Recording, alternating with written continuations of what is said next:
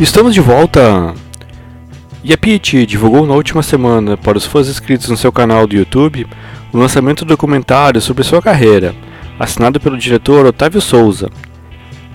Matriz.doc abordará a concepção da artista partindo de uma ideia que rolou nas gravações do seu quinto trabalho, lançado em abril deste ano.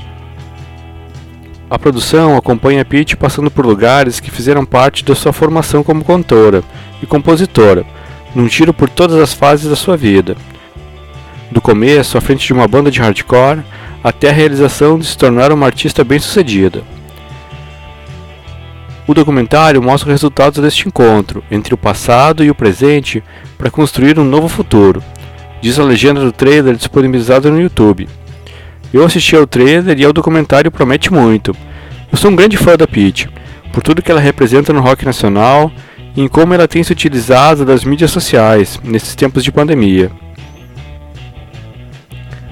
E o Pearl Jam anunciou o lançamento de um de seus trabalhos mais celebrados, o MTV Unplugged, que havia sido lançado em vinil especialmente para o Record Store Day em 2019 e que agora também estará disponível na versão em CD, a partir do dia 23 de outubro. A chegada ao mercado da performance gravada em 23 de março de 92 no antológico Kaufman Astoria Studios, em Nova York, era esperada há muito tempo pelos fãs.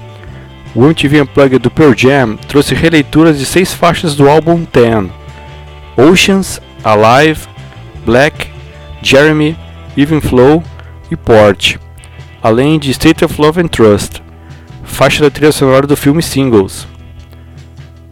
A gravação contou ainda com uma cover para Rockin' the Free World, do Neil Young, que não foi incluída no set divulgado pela MTV.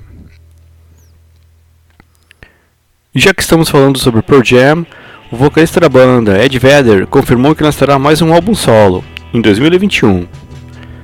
O mais recente disco solo de Vedder é o Kerala Songs, lançado em 2011. E ele retornará como artista solo em um projeto que envolve a trilha sonora do filme Flag Day, novo filme de Champagne, e nova parceria entre os dois, semelhante ao que rolou na Natureza Selvagem, de 2008.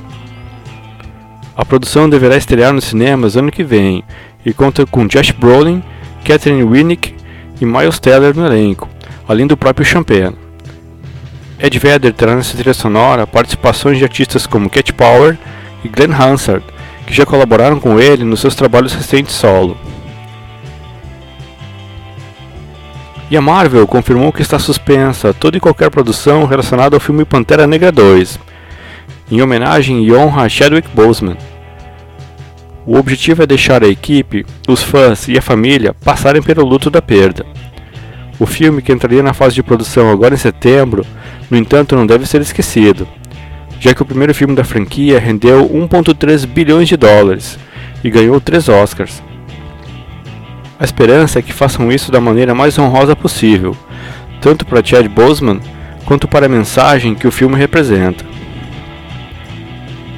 E vamos com mais um bloquinho musical. Segue aí com Blues Traveler e o Colin Hay.